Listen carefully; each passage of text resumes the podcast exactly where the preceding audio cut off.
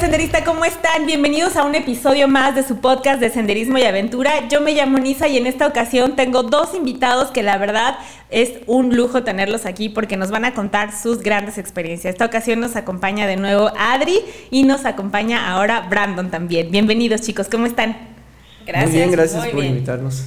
Oigan, pues vamos a hablar sobre por qué seguir haciendo senderismo? ¿Por qué nos gusta hacer senderismo? La verdad es que yo tengo cuatro meses haciendo esta actividad y aunque me he lesionado un par de veces, me han dicho, oye Nisa, es que a lo mejor ya no vas a querer porque pues ya te golpeó la vida, ya no te preocupes, me golpeó más la delincuencia. Entonces, a ver, vamos a, la verdad es que bueno, de entrada, eh, Adri ya nos contó en un programa anterior cómo es que ella se inició en el senderismo, pero vamos a preguntarle ahora a Brandon, ¿cómo es que tú te iniciaste en el senderismo? Y de ahí ya nos vamos a ir preguntarte por qué sigues. Ah, cuando tenía 15 años eh, estaba como en una época de darle la bicicleta y me empecé a, a, introducir en el ámbito de la montaña, ¿no? Bicicleta de montaña. Cuando iba en los senderos yo notaba que también esto se podía hacer caminando y dije, a lo mejor aprovecho más el tiempo para observar, para ir viendo, porque en la bicicleta pues pasas rápido, ¿no?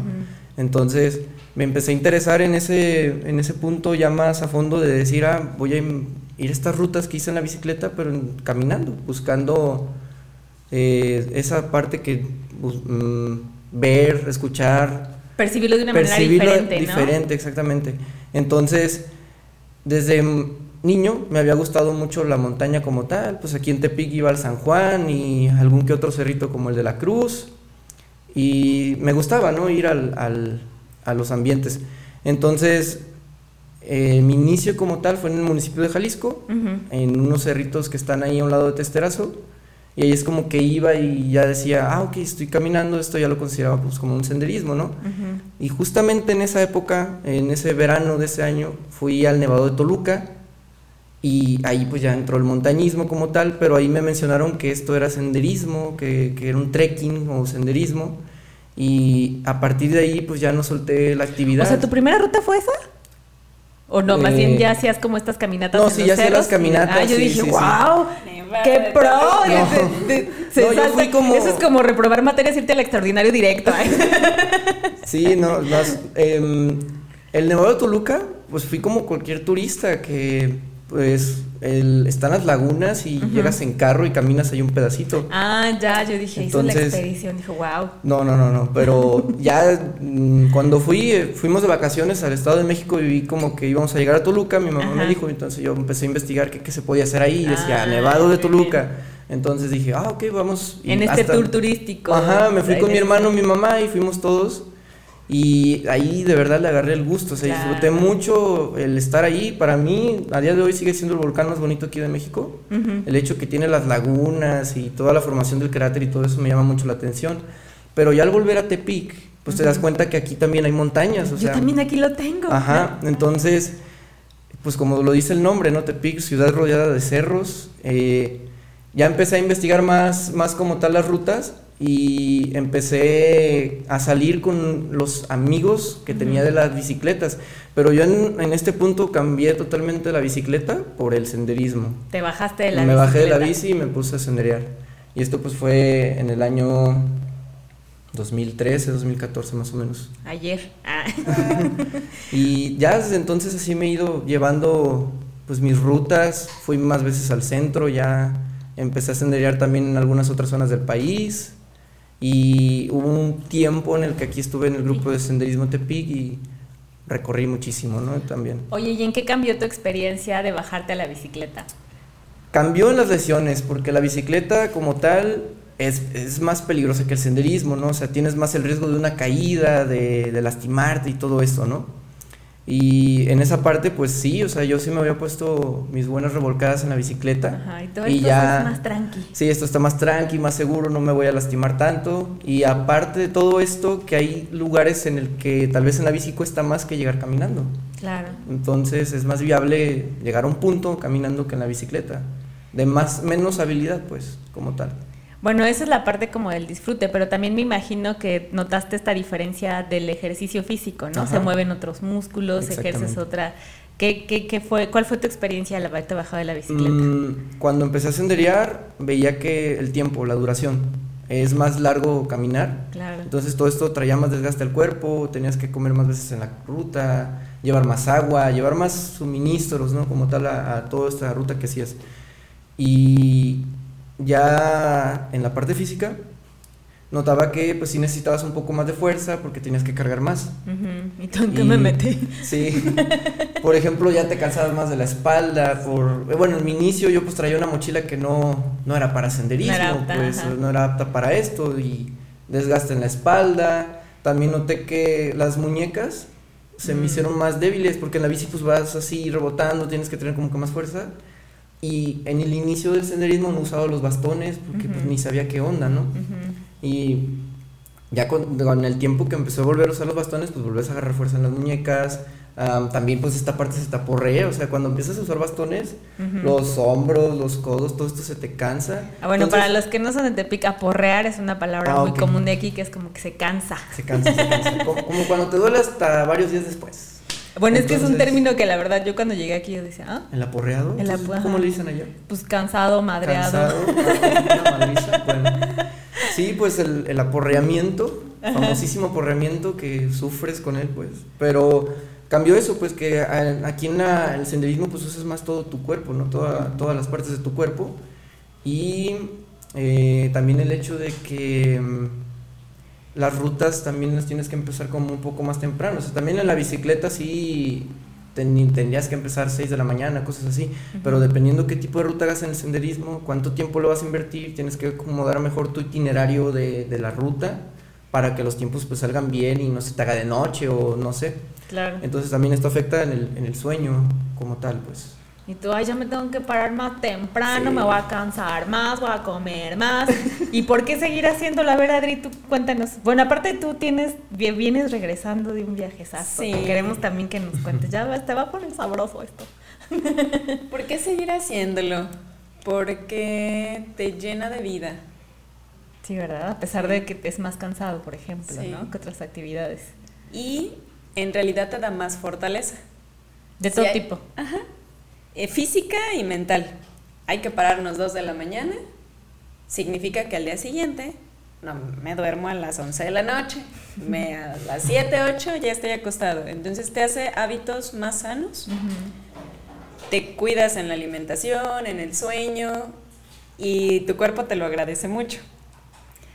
Y mentalmente el saber que puedes moverte en esas 5, 10, 20 horas caminando es increíble. Hoy la 20 horas yo no he caminado tanto. Sí te ha tocado caminar Sí, unas 20 horas. Más de, más de un día caminando, o sea. Yo todavía no llego a En ese actividad, nivel, pues. sí.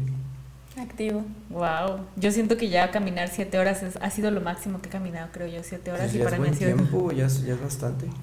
Bueno, pero 20 horas ya... Sí, de todo el día caminando. Ha- hacemos las respectivas paradas porque Claro. no es a full, pero es no, No, pues ni que paras fuera hasta Amanda. que pero también aplican de vamos como una Amanda, o sea. Sí. Sí, ¿verdad? Esto sí es, es, bueno, la gente lo considera cuando saben estos tiempos, estas distancias, cosas así, pues dicen, es como si estuvieras haciendo una manda, porque Aparte, ¿quién te manda a hacerlo? no? aparte, ¿quién te manda a hacerlo, no? Es una manda que ¿quién te manda? No, pero, por ejemplo, yo por ejemplo, he sabido de casos de rutas en las que incluso hay gente que acompaña a gente que hace mandas, pero por hacer la ruta. Sí. O sea, no por hacer una manda, sino por hacer el recorrido, ¿no? Que creo que hay varios puntos así. Fíjense que una de las cosas que a mí me gusta mucho escuchar a las personas como ustedes que ya llevan tiempo haciendo senderismo es la manera en la que les brillan los ojos, ¿no? La manera en la que inspiran a otros. La verdad es que yo sí los tomo mucho como inspiración porque eh, el hecho de saber, o sea, porque sí existe como esta conexión, ¿no? Como decir, ay, si él aguanta, yo aguanto, si ella Sí, aguanta, sí. yo aguanto, si él dice que puede, yo puedo, o sea, como, como generar esta conexión que, que de pronto te, te genera, sobre todo a los principiantes, ¿no? Como decir, ¿a poco sí se puede, no? Está como, como bastante, bastante padre. Fíjate que una de las cosas que me gustaría saber es, eh, ahora que te fuiste tú de viaje, ¿cómo estuvo? Cuéntanos, porque digo, parte de estar haciendo también es descubrir lugares nuevos, ¿no? Es correcto. Tienes una necesidad de ver más y repetir rutas también es una experiencia novedosa porque vas con otro clima, otras personas, todo el entorno cambia si repites la misma ruta. Pero ahora que me fui de vacaciones, mis vacaciones tan esperadas. ¿A dónde te fuiste? Me fui a Perú. Qué belleza. Tenía un planecito de irme desde el año pasado. COVID no nos dejó ir por el cierre de fronteras y demás. Por dos. "No, vámonos, sí. Por dos. Dije, esta vez vámonos, ya pase lo que tenga que pasar. Pero sí, mis vacaciones están enfocadas. ¿De qué vas a hacer en vacaciones? Me voy a caminar. O sea, ya tus vacaciones ya senderismo. Sí, ¿a dónde voy? Y que valga la pena. Vámonos lejos a caminar. Claro, porque aparte nosotros ahorita, bueno, ya que me vine a vivir a Tepic, pues tenemos la fortuna, bueno, que tú me dices que en la Ciudad de México también, pero tenemos la fortuna de poder tener como mucho más a la mano la posibilidad de salir, de hacer. La verdad es que yo contemplaba que hacer senderismo en la ciudad era súper complicado por el tema de los horarios laborales, por el tema Sí, del desgaste de transportarte de un lado a otro, la manera, ¿no? O sea, aunque la ciudad pudiera parecer que es un espacio pues corto, pues el hecho de que haya tanta gente también implica otros factores. Entonces aquí eh, Hay yo- ventajas. hay ventaja de que pues somos menos y entonces es un poco más fácil llegar, ¿no? Y hacer. Pero esta parte también es muy inspiradora, o sea, como decir, me voy a ir a otros lados, también has salido, ¿no? O sea, Sí, de, pues de aquí gracias a esta pasión que nació, te va llevando a otros lados. es, mira, lo interesante de esto para mí es que no, no hay límites, los pones, los pones tú, tus límites, o sea, todo lo que puedas experimentar o, hacer en relación a los deportes outdoor en general, los límites tú los pones, entonces eh, todo esto nació, bueno, fue creando una pasión de buscar nuevos, nuevos sitios, ¿no? Cuando, o sea, no es que malinche aquí, pero cuando ya cubres, por ejemplo, las rutas o las regiones de aquí de, de Nayarit, que pues hay para aventar para arriba, Sí. y el hecho de que sabes que hay más fuera, y creo que es como un, un síndrome que sufren las personas que se adentran en esto. Siempre buscan más, más, más, más, más. Y No en el mal sentido, pues Ajá. porque puede ser decir, "No, es que ya estoy adicto. Ajá. No, es, es como, bueno, yo lo considero como un sentimiento de deseo que es instintivo. O sea, viene desde algo que no podemos entender, tal vez, un instinto que ya está en nuestro ADN, no sé. Y todo esto me llevó a conocer muchos lugares en México. No he tenido la dicha de salir del país. Igual, pues el año pasado iba a salir, ya tenía mis vuelos y todo, pero pues la pandemia No arruinó el plan. Ajá. Pero sigue en pie, ¿no? O sea, la idea sigue. Y como yo tengo la idea, bueno, sí, yo la considero que he desarrollado mi- mis rutas de una forma purista, en el que yo busco planear y llevar todo a cabo de una forma en la que yo me siento más satisfecho. O sea, esta forma es como que la que me llena a mí. ¿Por qué lo sigo haciendo? Por eso, ¿no? Tal vez. Eh, me ha llevado a, a experimentar el viaje, pues en solitario, tal vez. Ya salgo con amigos o lo que sea. Pero también el hecho de que vas a otro punto del país, eh, conoces a gente nueva que ni siquiera es de tu región, que no. Y aprendes un montón de cosas. y aprendes ¿no? un montón de cosas. Entonces, todas estas ido- eh, idas principalmente al centro, pues, porque ahí se desarrolla como que las montañas más altas de México, hay muchos eh, senderismos o zonas para senderear boscosas muy bonitas, hay muchos puntos turísticos importantes en este, en este, en este ámbito, ¿no? Entonces, el hecho de ir a terminar en esos puntos, ahí congregas a toda la población de México, o sea, todas la- las personas que buscan estos objetivos, ahí están. Claro. Y son de todos lados. Y es que finalmente yo creo que una de las cosas que te da el senderismo, que yo de verdad voy iniciando, o sea, literal he dado mis primeros pasos en el senderismo, pero yo creo que a lo que invita constantemente es a soñar, ¿no? Sí. Sí. Como a tener una nueva meta, más allá de hablar de, de- de más, más, más, más, yo pensaría que es como finalmente es increíble esta pasión porque lo que encuentras es la posibilidad de estar soñando constantemente con Sí. Con algo que incluso pudo haberte ya pasado en términos de que, como lo mencionas tú, Adri, ¿no? O sea, ya fui a ese lugar, pero esta vez estoy segura que va a ser distinta. Yo creo que palpas más que en ninguna otra situación en tu vida eh, que realmente cada día, cada experiencia y cada momento es único, ¿no? O sea, la posibilidad de soñar me parece que es algo que te ofrece el senderismo de manera pronta, inmediata y realizable. Sí, y conectas con gente con tus mismos sueños extraños. Todos estamos aquí caminando tantísimas horas. con frío, con, con frío, con hambre. Y en esos lugares donde dices, sí, te entiendo, te encanta el lugar, sí, me fascina. Sí. Así, es, es el momento de conexión donde todos buscamos lo mismo. Todos buscamos ese momento de sí, vamos a darle. Claro, es como esta cuestión de si nadie te quiere seguir en el camino, en el camino vas a encontrar a alguien. Y sí, a día de hoy, pues gracias a todo esto, las personas más importantes en mi vida en relación a amistades y todo esto han sido personas que he conocido ahí. A día de hoy, eh, compartes estos sueños, o sea, esa misma idea que te imaginas en ese punto o en ese lugar y esta persona también, pues haces un equipo y esta, este equipo, este lazo, pues ayuda a que se complete, o sea, que se concrete ese sueño. Entonces es, un, es una, una actividad, un deporte o deportes que también son en equipo como tal, pues son, necesitas una...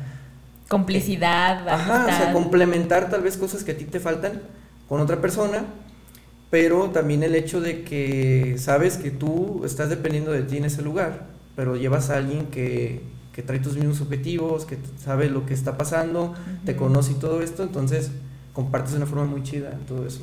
Sí, se genera una comunidad y un lazo bien interesante, ¿no? Que por supuesto que nos enriquece a, todos.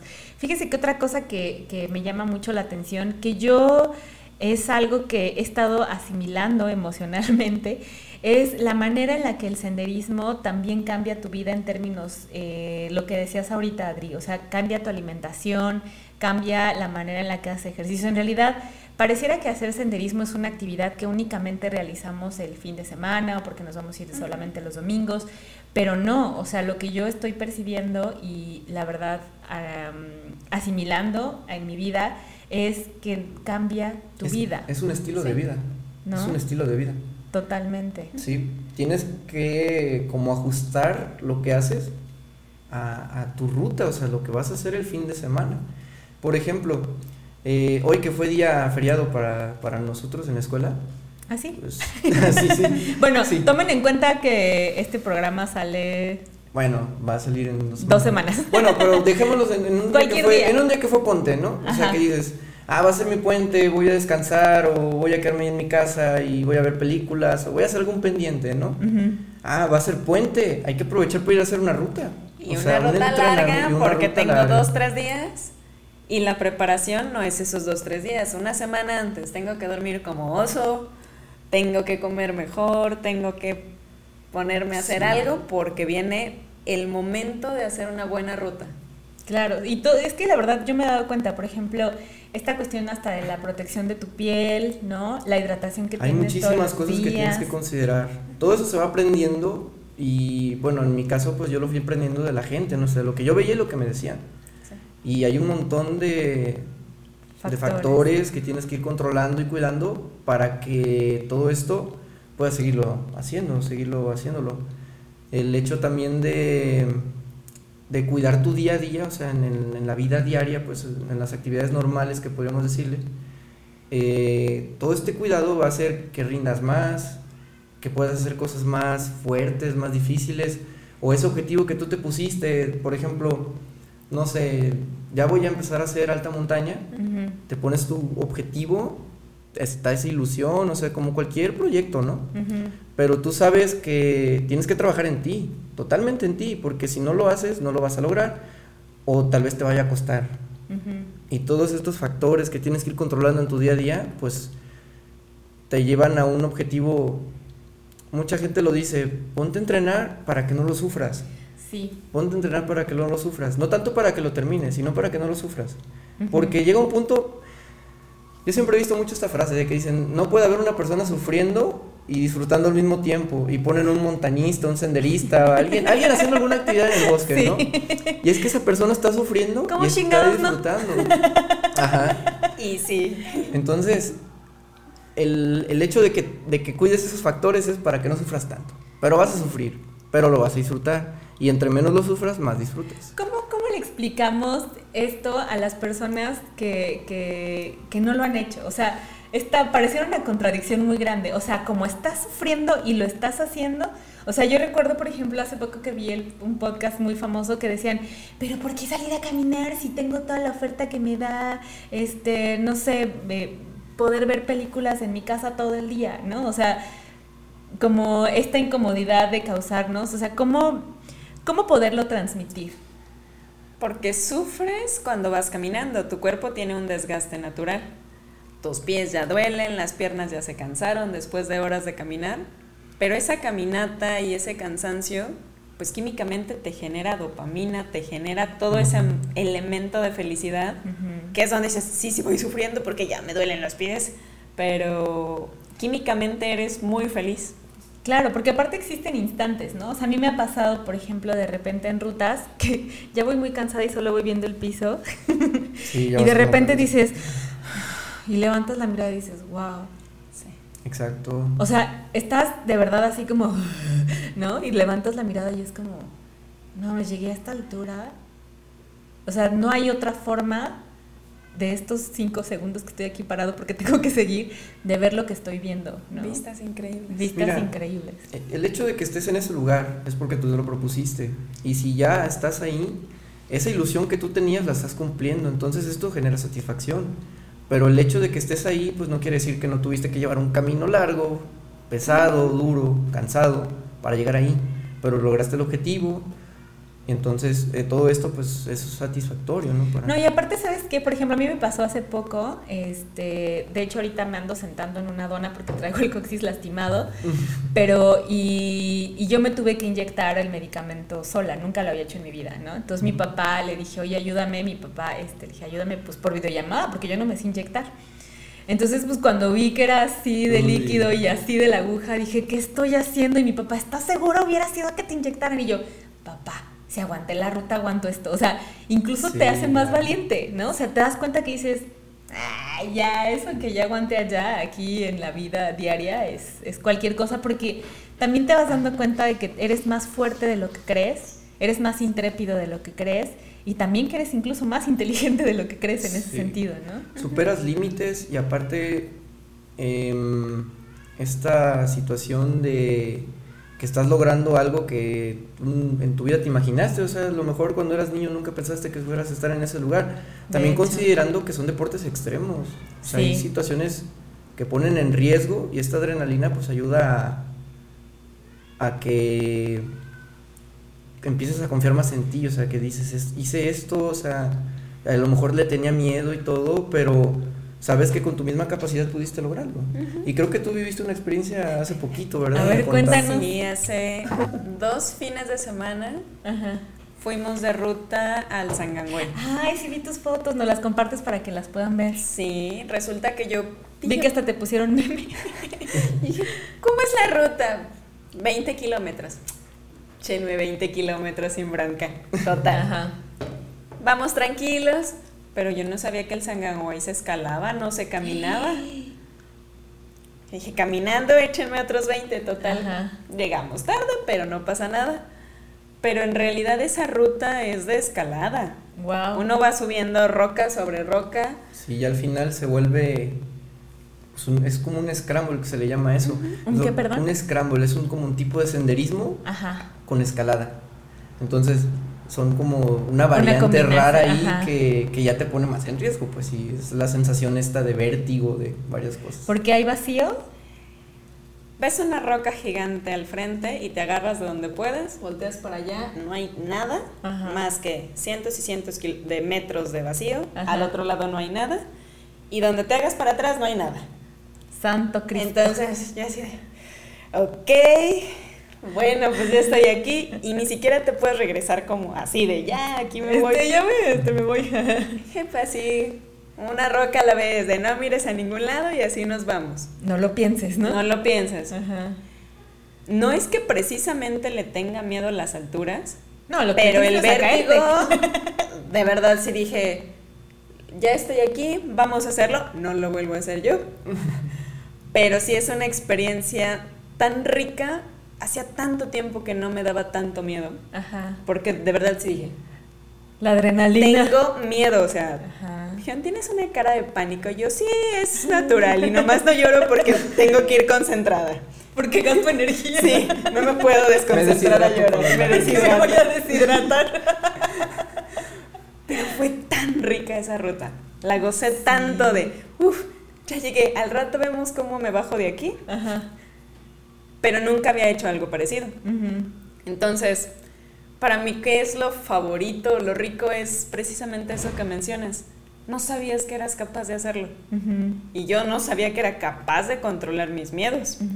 Porque si me ha tocado otras rutas que tienen poquito de escalada, Sí. dos que tres rocas que andan estorbando, pero no todo No el tanto. camino así. Y con esas características, Ajá. ¿no? Tan imponentes. Sí, dije, esto no. Y en las otras sí digo, me reservo, no soy buena en eso, me quedo en el lado seguro. Y Ajá. aquí no hay lado seguro, entonces, pa' dónde hacerse. ¿le das o le das? Le das.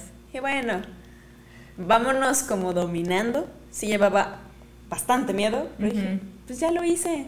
Y pude llegar allá y decir, ¡ay! Ya bajamos, es tierra firme.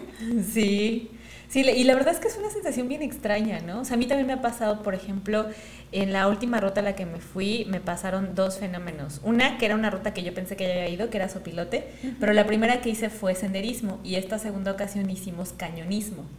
Ah. Entonces, Sí, otro- es otro- totalmente algo, Ujú. fue la primera vez que hice Ahí cañonismo. sí te retas más a ti mismo. Y fue, fue, la verdad es que yo, eh, a excepción de la última parte del viaje que fue donde me lastimé la cola, es que de, ver- de verdad me la lastimé mucho, este, fue todo el tiempo estar como súper, porque todo el tiempo estás como, como de, y hay que brincar, y hay que subir, y hay que hacer, ¿no? Entonces, ni chance te da de cansarte, pero porque estás con la adrenalina Ah, al tope, arriba, ¿no? sí. Yo me acuerdo que antes de aventarme las rocas, o sea, era como de, ya aviéntate, y yo,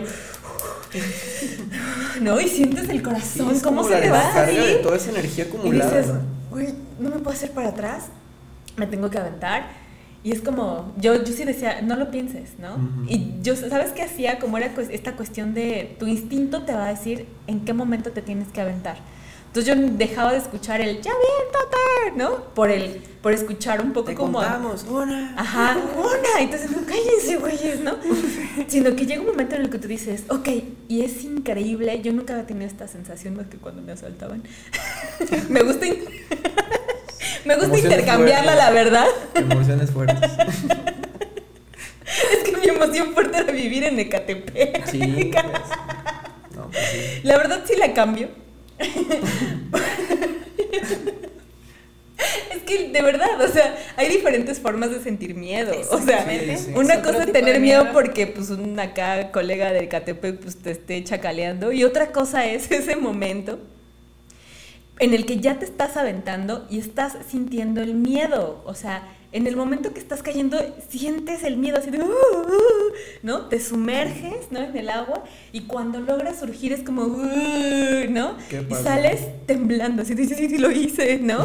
O sea, pero por supuesto que intercambio ese miedo por el de mis amigos ecatepenses, pero es una, es una cuestión también en la que estás sometiendo a tu cuerpo constantemente a emociones Sí. por el gusto de someterlas. Digo, cuando se suben a la combi a saltar, dices, ya valió que eso, no querías, pero aquí es como, como una Tú cuestión buscas, de, de, de retarte a ti mismo. Tienes cierto control, ¿no? Sí. Porque lo estás decidiendo. Y eso también es muy enriquecedor porque te sientes, al menos a mí me ha pasado en las rutas, que yo digo, soy un nivel más valiente. Sí, te da, eh, te vuelve temerario de, ¿qué andas haciendo ahí? Pues yo quiero, yo también quiero vivir esa parte. Sí, por ejemplo, mencionas el cañonismo como tal, ya es un deporte que es más Más. adrenalina, más, más rollo que estás en ese, en ese, en esa línea, ¿no? De me voy a animar o no, si lo voy a hacer o no, todas estas cosas. El senderismo sí se llega a presentar, porque el puro hecho de decir, voy a hacer una ruta, no sé, 50 kilómetros, y nunca la has hecho, eso impacta, porque Claro. te pones a hacer como referencias. A ver, de mi casa a dónde son 50 kilómetros, y ya te pones una referencia y dices, ay, güey, sí es mucho. Entonces, todo este miedo que se genera antes de la ruta, es como que empiezas a caminar, ya llevas tus 5 kilómetros, tus 10 kilómetros, y empiezas a descargar. Toda esa sensación como que te quitas peso, que no es un estrés como tal, pues, sino es como que algo que tú provocaste y sabes que, que estás eh, logrando algo pues el senderismo también se presenta, o sea, esa sensación. porque aparte no es como caminar de cuando vas a la tienda o es caminar como, o sea... Aparte es, lo desconocido. Exacto, o sea, es caminar en un lugar en el que pues el terreno no es precisamente muy amable, en el que el clima no precisamente te está favoreciendo, ¿no? En el que no tienes, pues que no es como una cuestión de, ay, si es que yo caminaba por reforma dos horas, pues sí, pero tienes un oxo cada dos cuadras, ¿no? o sea, no, Es, no es un caminar, eh, digamos eh, seguro o, un caminar como tan amable, ¿no? O sea, pareciera que solo caminar es sencillo, pero, pero el simple senderismo en sí implica implica otros factores de los que ya hemos platicado también, ¿no? O sea, como esta cuestión de que al final estás saliendo a estar en contacto con la naturaleza, que se te acerquen insectos, ¿no? Que de repente es como de, ay, te viene persiguiendo una abejita, ¿no? O sea, como cuestiones que tú podrías pensar que no te van a no sé cómo invadir, pero resulta que son parte de la experiencia, ¿no? Sí, sí, sí. Entonces, a ver, por ejemplo, una de las cuestiones que también creo que es importante como poder destacar es como, ¿cómo es que ustedes han vivido como esta experiencia a través de los años? O sea, yo, eh, una de las cosas que me entusiasmaban de una invitada que tuvimos es que me decían, es que nunca te va a dejar de sorprender. O sea, no importa cuántas veces vayas, nunca te va a dejar sorprender. Pero ¿qué otro factor, o sea, eso hablando como del paisaje, qué otros factores son los que los hacen a ustedes? O sea, ya con el tiempo que llevan haciéndolo, con, con los diferentes lugares que han visitado, ¿por qué también lo siguen haciendo? O sea, yo sé que puede pensarse que, bueno, pues ya generaste una pasión, generaste una disciplina, cambió tu vida, pero ¿qué otros factores podrían anclarnos a, a seguir haciendo senderismo? Mira, a mí una de las cosas principales han sido los beneficios. Este hecho, por ejemplo, yo ya tengo un objetivo, una ruta, ¿no? Eh, va a estar difícil, pero yo me pongo a pensar, a ver, ¿en qué ruta puedo entrenarme? La repites, esa ruta, se vuelve tu patio, haz de cuenta, ¿no? Vas a entrenar ahí, es como si fueras al parque, pero esa ruta ya es tu entrenamiento. Ok, ¿qué beneficios estoy ganando de esto? Buena salud, controlo más mi sueño, mi estrés está bajo, me distraigo. Toda esta recreación que haces en la ruta, así la repitieras sin quitar, o sea, quitando el paisaje, el clima, lo que sea. Porque un día te puede tocar muy caluroso, otro día te puede llover, otro día puede estar excelente, ¿no? Entonces, eh, esa parte del beneficio físico, o sea, toda esta parte hace que repitas, el que digas, me estoy sintiendo bien haciendo esto, mi cuerpo se siente bien, entonces lo voy a seguir haciendo. Aparte también contagias a otros, ¿no? O sea, no sé si a ustedes, bueno, a mí, pues nadie me invitó, pero, pero seguramente, es que yo la verdad era muy este, poco sociable, pero por ejemplo, o sea, yo me he dado cuenta que la comunidad de senderistas, como lo decíamos hace rato, es una comunidad que va generando amistades, que va, pero también me he dado cuenta que inspiran mucho, ¿no? O sea, a mí me pasa eso, que yo de repente, por ejemplo, veo tu viaje a, a Perú y digo, wow, o sea, me encantaría, ¿no? O sea, estaría padrísimo. ¿Y qué tendría yo que hacer? Entonces también yo creo que está esta parte de la inspiración. ¿Ustedes a quién han inspirado? A ver, cuéntenme. Que les hayan dicho, la verdad, yo me malinfluenció Adri. Ah. Más bien yo lo referenciaría al revés. De la gente que... Que a ti te ha inspirado. Sí, claro. De cómo crees que haces eso. Cuando yo inicié, que veía gente como Brandon de, ¿cuánto caminaste? ¿Es en serio? Todo eso se puede hacer. Y precisamente los tomas como una referencia positiva. Porque dices, bueno, pues si él hace eso, ¿qué necesito yo para llegar a un día caminar una ruta como él? Como le dije hace rato a Brando, Brando, cuando yo sea grande quiero ser como tú. Ser como 10 años más grande que él. Pero, cuando sea grande en el senderismo. Pero cuando sea grande en el senderismo. Sí, claro. Y lo que aprendes de cada ruta. Cada ruta te genera mucho bienestar físico, pero mucho desarrollo mental. En este último viaje que me hice dije, me voy sola. y agarré mis cosas, me fui sola y me dijeron, ¿es en serio que te vas a ir sola? Sí, pero pues no, nunca estás solo en el mundo, hay más gente en el avión, hay más gente en Perú. Y es una satisfacción. O sea, pero viajaste sola, sola. Sí, sola, solita. Pero aprendes cosas nuevas que no aprenderías en un viaje de turista. Claro. Que igual te puedes ir para allá y seguramente lo vas a disfrutar muy bonito, pero llevas un objetivo de no. Me voy a cuidar porque no puedo descuidar mi alimentación pese a que estoy de vacaciones. Pero me sigo durmiendo temprano pese a que son vacaciones, porque tu objetivo no cambia y la experiencia se siente diferente. Claro. Y luego allá llegas y hay más gente que dice, yo también vengo, ¿y tú de dónde vienes? No, yo de Sí. Tijuana, yo de Ciudad de México, yo de... Ajá. qué. Oh, y todos nos encontramos por acá. Y de verdad el compañerismo, porque le estás fiando tu vida a alguien más. Claro. Y el grupo fía tu vida contigo. Entonces es, ok, que no se me vaya de lado, que si yo me distraigo hay, hay alguien que te dice, hey, de este lado, que Ajá. el lado es abismo, ¿qué onda? Sí, vas en la misma sintonía y todos se van cuidando. Es como encuentras tus hermanos de la montaña, Sí. ¿no? Y en un completo extraño. Sí. Entonces eso se siente tan rico de, no lo conozco, es la primera vez que me sé su nombre Y, y, confí- y tengo y que le confío la vida. Claro. Fíjate que eso es muy padre, incluso hasta en una analogía de vida, ¿no? O sea, como en este mundo tan que ahorita está tan exacto, tan caótico, tan estruendoso, en el que esta vorágine del vivir todos los días te hace desconfiar, ¿no? La inseguridad, violencia, de repente tener estos puntos de encuentro porque sabes lo que implica, ¿no? Eh, lo que lo que mencionaba Brandon, ¿no? O sea, como finalmente generas esta es muy bonito darte cuenta que puedes confiar en otra persona, ¿no? Ujú. es, es muy bello darte cuenta que puedes generar una hermandad, que puedes generar una amistad, ¿no? Mira, la verdad, de mis amigos con los que voy a la montaña, el, el hecho, ese significado de la cordada, el estar encordados, amarrado con alguien más por, mediante una cuerda, y que si sabes que si él se cae, tú eres su única opción, y si tú te caes, él también es, él también es tu opción, ¿no? Ujú. Pero cuando es una persona que ya conoces de tiempo, pues es como, como tu hermano, o sea, es como una línea, un cordón umbilical De vida, ¿no? que llevas ajá. entre ellos, así. Entonces toda esta sensación pues sí es muy bonita. Y en la parte de las referencias, o sea, de, de, de adol- am, o sea, ver a alguien y decir, no manches, este me está motivando a ser más. Ujú. A mí también me pasa pues muchísimo, y principalmente con mis amigos. Ujú. O sea, ves que, que ellos están cumpliendo lo que, lo que buscaban, lo que les gusta. Entonces dices, no manches, o sea, los apoyas y aparte tú buscas también eso. Y también el, el motivar a la gente, pues a mí me... Sí me pasó como tal, pues que la gente veía lo de la montaña principalmente. Aquí era hasta cierto punto algo desconocido. Mucha gente conocía los volcanes, pues tú me lo mencionas, ¿no? Vivías en Ciudad de México, Sí. estaba rodeada de esos volcanes y pasaron desapercibidos, ¿no? Como Sí. tal. Ubicaba el de Chiquihuite, pero por las comunicaciones. Ah, ok, las antenas, de verdad, sí. Sí, el que está ahí abajo. Chapultepec por el castillo. Sí.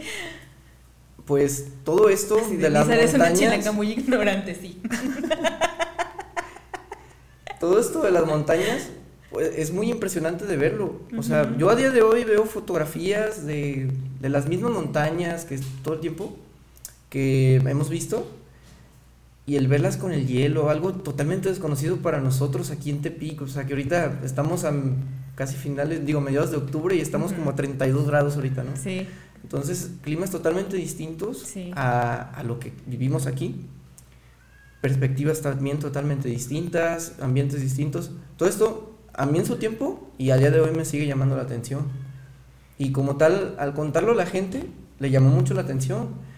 Y es algo retador, esas montañas, pues, porque ya estás entrando a un ambiente distinto en el que te has criado, en el que has vivido y en el que has visto.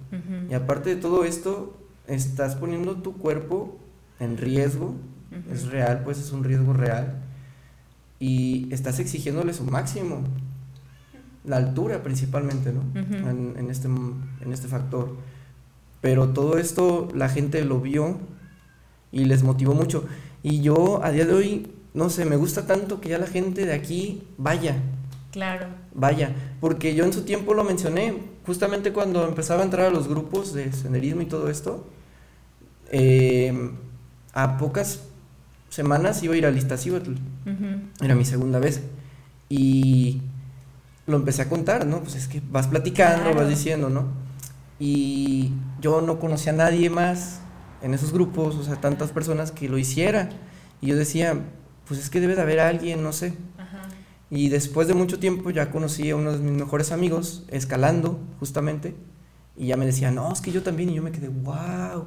Y aparte él tenía un currículum, o sea, Así, de, de un alpinista de internacional, o sea, alguien con mucho nivel, demasiado. Él sabe quién es.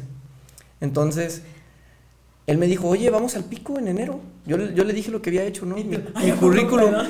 Yo no había ido al pico, yo no había ido al pico de Orizaba y me dijo, oye, vamos al, al pico en enero. Ni nos conocíamos. O sea, Ajá. fue él, nos conocimos en una hora que estuvimos ahí. Y como que ya confías, ¿verdad? Ajá, y él me dijo, "Oye, montaña. sí, Te invito a mi casa, ahí puedes llegar, no hay problema, y vamos al pico, nos organizamos y, y le damos. Y dije, "Ah, Y tú como caricatura japonesa. ¡Ah! Yo no me lo creí en ese momento, o sea, yo no tenía como tal el objetivo el pico, porque me daba miedo. Sí, o sea, yo sí le tenía miedo y le tenía respeto. Justamente en ese año había muerto mucha gente en el pico Sí. y dices, ay, güey, espérame. No es cualquier más la cosa, montaña ¿no? más alta de México. Sí, Claro. entonces sí le tenía un respeto, ¿no?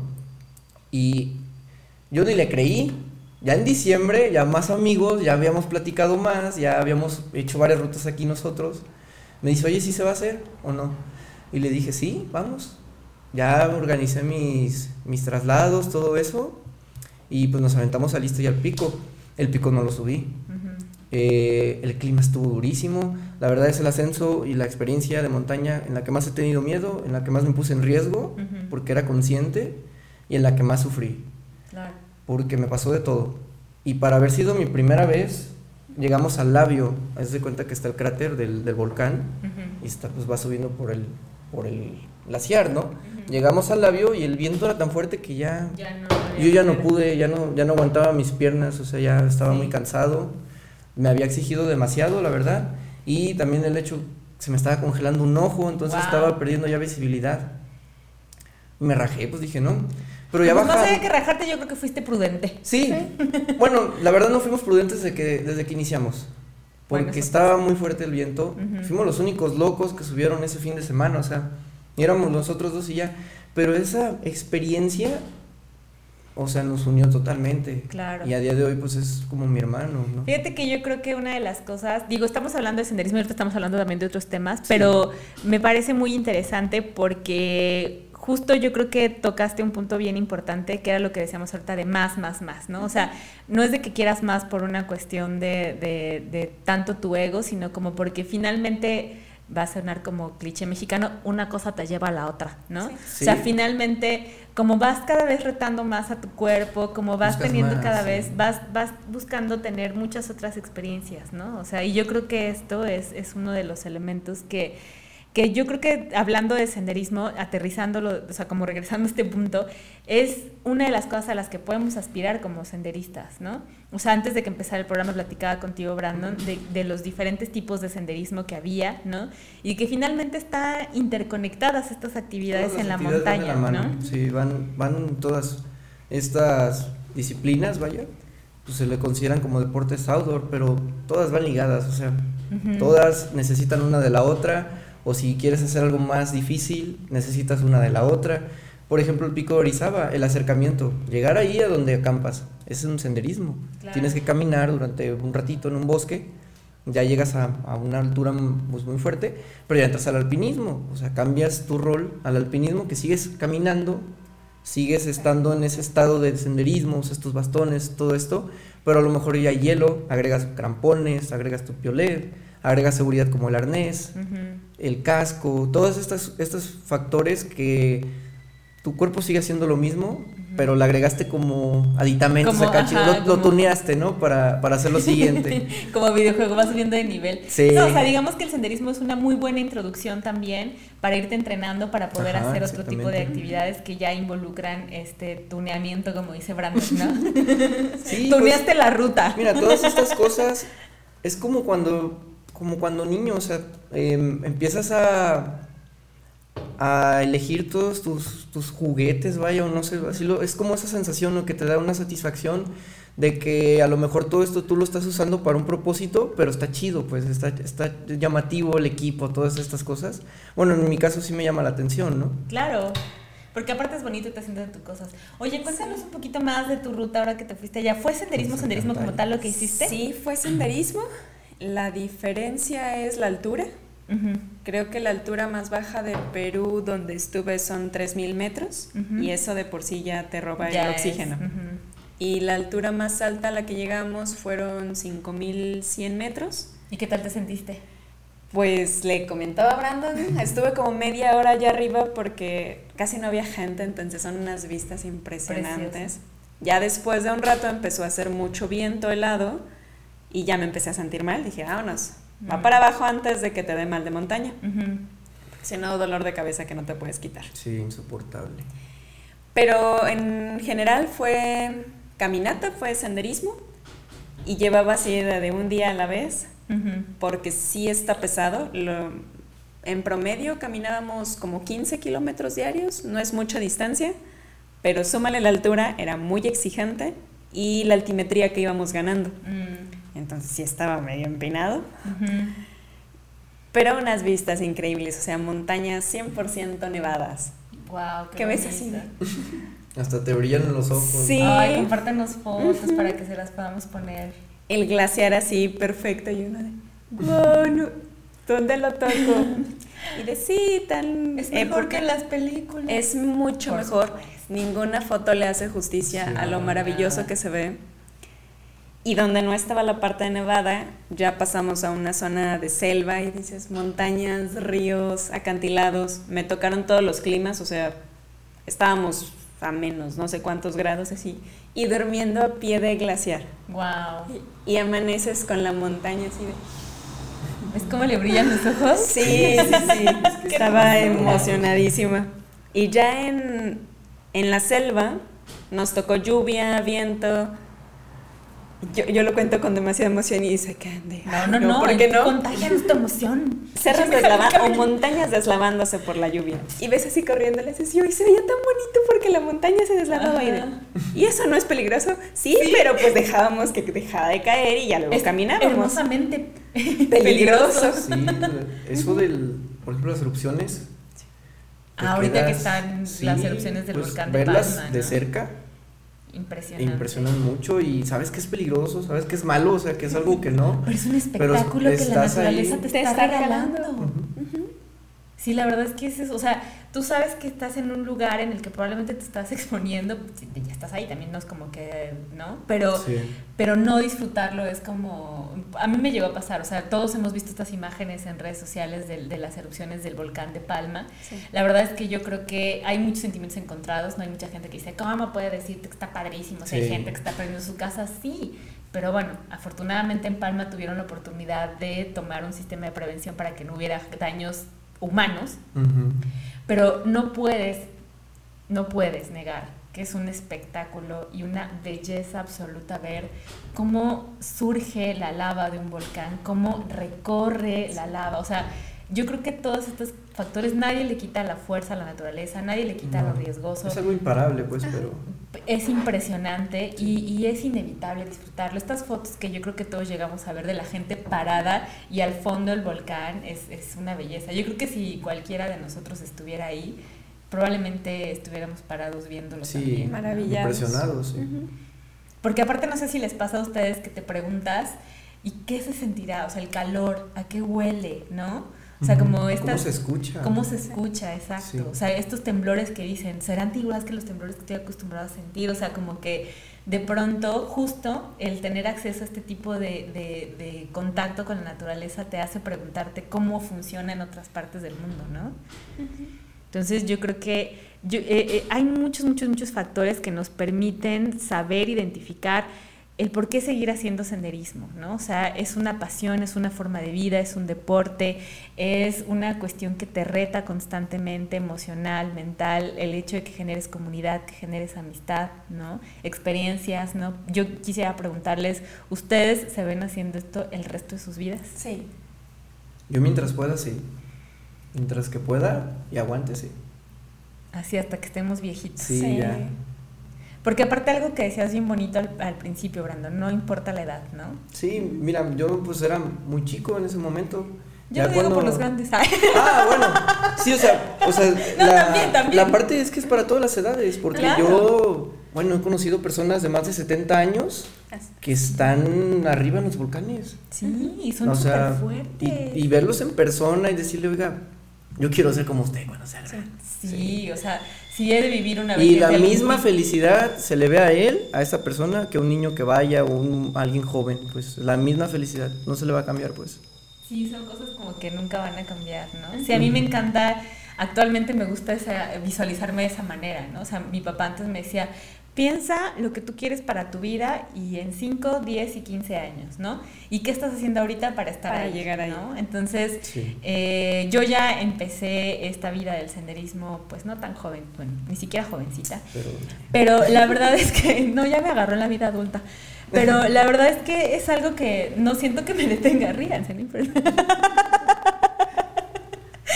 No, es que de verdad, o sea, jovencita, jovencita, no soy, pero me gusta mucho, porque aparte, ¿saben qué? O sea, yo como una persona que seguramente a ustedes, por ser más jóvenes, aún no lo sienten, pero sí te vas dando cuenta como pues ya tu cuerpo no responde de la misma manera cuando eras joven, o sea, como ya no eres igual de fuerte, igual de elástico, igual de resistente, ¿no?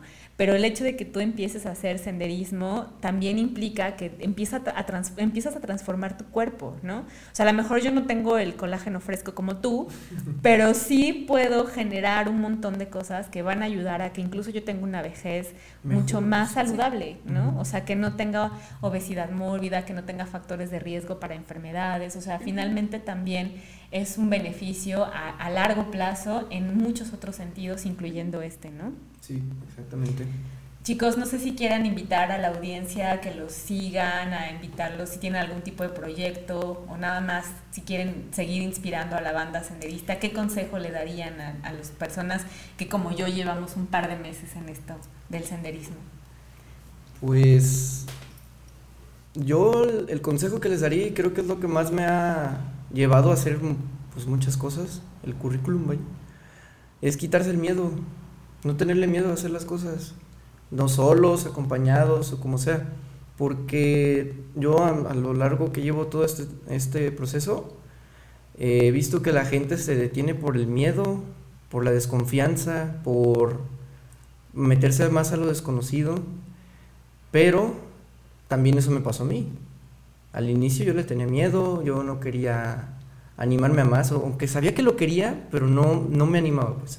Entonces ese, ese es el consejo, como que a lo que hagan en relación a estos deportes, que se quiten el miedo, que no le teman, confíen en ustedes, prepárense, también eso de la preparación, o sea, si van a hacer algo que saben que necesita esa preparación, háganla. Y siempre todo dentro de lo responsable, ¿no? Pero que se quiten ese miedo, porque es lo, yo pienso que ese es el factor que más detiene a las personas a hacer más. Claro, porque podrían pensarse que hacer senderismo ya "Ah, es que me va a poner en riesgo. La vida es un riesgo carnal de todas formas, ¿no? O sea, más bien elige tus riesgos. Yo Miñeres me sale. Sí. Pero es que sí, o sea, elige tus riesgos, elige tus miedos, ¿no? Sí, yo siempre he dicho que oso que digan se resbaló en la regadera. Mejor que digan que pasó algo afuera, porque no. Sí, Qué sí, vergüenza. sí, sí. El consejo sería vámonos a pasos pequeños. Cuando vemos a alguien tan profesional de subí esta montaña, subí esto, parece tan inalcanzable que dices, uy, yo no hago ejercicio actualmente y pero me inspira esta persona. Márcate metas pequeñas y la siguiente semana ya hiciste eso y un poquito más. Y es la manera de llegar a donde está esa persona que te inspira. Sí, cada paso te acerca, ¿no? La verdad es que sí, les quiero agradecer muchísimo, muchísimo por de verdad haberse dado el tiempo de venir para este programa. Eh, me voy, la verdad, como muy, muy contenta del programa nada más, no de la vida. Ay, sí. Ya volvemos a la realidad. Vuelvo a la realidad, ¿no es cierto? Mañana tengo que trabajar. ¿no? No, la verdad es que les agradezco mucho que estén aquí. Muchas gracias por compartir sus... Los plátanos. ah, mira. La vendimia que pasa por Tepic también son ellos. Venden plátanos enmielados y camotes. Ay, señor, señor, quiero unos plátanos. Bueno, ya después de esta interrupción, que sí vamos a dejar porque es parte de la vida. De nuevo, muchas gracias por haber estado en este programa. Muchas gracias por compartir sus experiencias, por inspirarnos. La ver- Otra vez.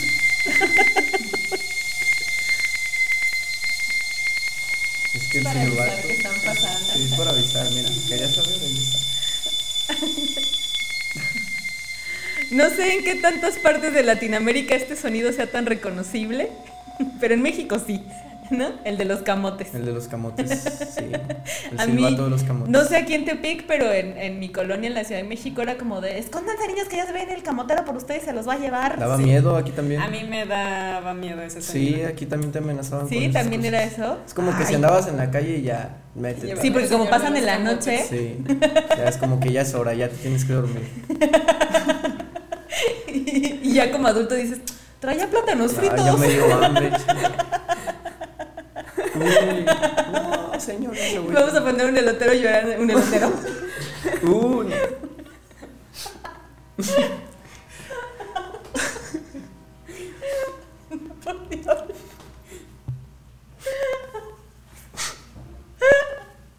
Ya se fue el señor de los camotes. Ya, ya se fue, ya se agüitó. un camotero. Es que he estado pensando últimamente en los esquites. Mm. Aquí le decimos elote en vaso. Elote con vaso. Elote con vaso. Elote en vaso. Oigan eso. Ay, ya, perdón, después de este paréntesis, muy divertido. De nuevo, muchas gracias. Muchas gracias a ti por invitarnos. Muchas, muchas gracias de verdad. Les juro que, que me inspiran muchísimo, me dan muchas ganas de seguir. Una de las cosas que me han ayudado mucho a superar estos momentos en los que me he lastimado, que, que Ay, pues vaya, es parte de, Sí. Este, no me corta la inspiración, al contrario me dan más ganas porque me hace saber que soy más fuerte y tienen toda la razón. Este, eh, ya pueden ustedes decir que han inspirado a alguien, a mí, ¿no? Porque la verdad es que escucharlos, ver tus fotos, en tu caso no he visto fotos tuyas, pero vamos a ver qué nos vas a Instagram, compartir. Ay, perdón. Santana. Sí, sí, sí, compartimos tus redes para que te sigan y, y te vean y ustedes sigan inspirando a mucha gente. Muchas gracias por haber estado aquí conmigo, por reírse conmigo también, por compartir sus experiencias. Gracias a Y ti pues por este es su programa, siempre que quieran aquí tienen un espacio. Sigan invitando a sus amigos a hacer senderismo, seguro, por favor, ¿no? Sí, senderismo responsable. Senderismo responsable. Y bueno, pues también muchísimas, muchísimas gracias a todos ustedes por haber escuchado un episodio más de su podcast de Senderismo y Aventura. Recuerden que si les gusta este contenido, darle like y compártanlo con sus amigos, invítenlos a hacer senderismo también. Y también síganos en todas nuestras redes sociales, tenemos Facebook, tenemos Instagram, descarguen el contenido en Spotify y por supuesto síganos en YouTube. También les aviso que tenemos ya un grupo que se llama Senderitlán para todos aquellos que quieran unirse a esta comunidad. Ahí les vamos a poder compartir y ustedes también pueden compartir ahí sus experiencias y hagamos una gran comunidad de senderismo para conocernos todos porque finalmente esta comunidad es una comunidad que estoy encantada de estarme uniendo a todos ustedes a estas actividades, a esta forma de vida.